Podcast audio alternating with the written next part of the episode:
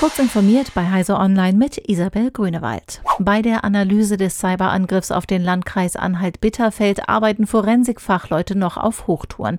Vergangene Woche hatte ein Schadprogramm die Systeme infiltriert und auf Eis gelegt. Noch immer werden digitale Spuren gesichert, Hinweise auf die Täter gesammelt. Bis es gesicherte Erkenntnisse gibt, kann es aber noch dauern. Die eine Ursache für solch einen erfolgreichen Angriff gibt es aus Sicht von Manuel Artuk vom Chaos Computer Club nicht. Probleme mit Ransomware und auch die Defizite in den Systemen seien nicht über Nacht entstanden, sagte der IT-Sicherheitsexperte.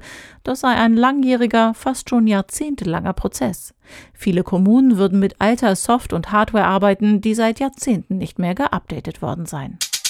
Die schwere Arbeit der Pflegekräfte soll durch Digitalisierung einfacher werden.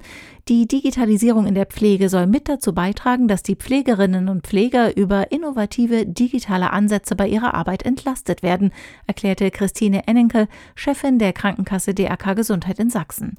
Das komme nicht nur den Beschäftigten, sondern auch den Pflegebedürftigen zugute.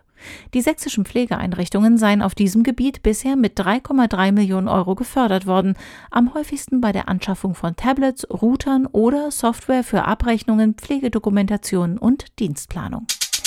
Apples sogenannte App-Tracking-Transparenz sorgt für Ärger bei Facebook und seinen Werbetreibenden.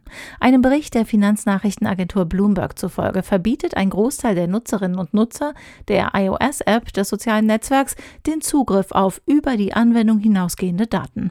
Die Ablehnung wiederum sorgt für eine wesentlich geringere Effizienz der Reklame bei dem Social Network, wenn es um das Erreichen von iPhone-Nutzern geht, die traditionell kaufkräftig sind. In wenigen Tagen wird Jeff Bezos beim ersten bemannten Flug seiner Firma Blue Origin ins Weltall mit an Bord sein. Aber der anonyme Gewinner der Versteigerung musste wegen Terminproblemen absagen. Neben Bezos, seinem Bruder und der 82-jährigen Pionierin Wally Funk wird stattdessen der erst 18-jährige Niederländer Oliver Damon mitfliegen.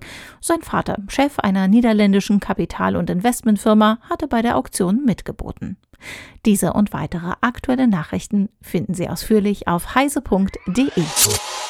Werbung.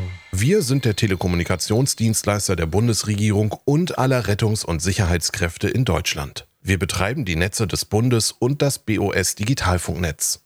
Wir bieten herausfordernde Aufgaben, einen krisenfesten Job und ein familienfreundliches Umfeld mit mobilem Arbeiten und Gleitzeit. Wir sind die BDBOS. Werde Teil unserer Netze. Offene Stellen und weitere Infos findest du unter www.bdbos.de.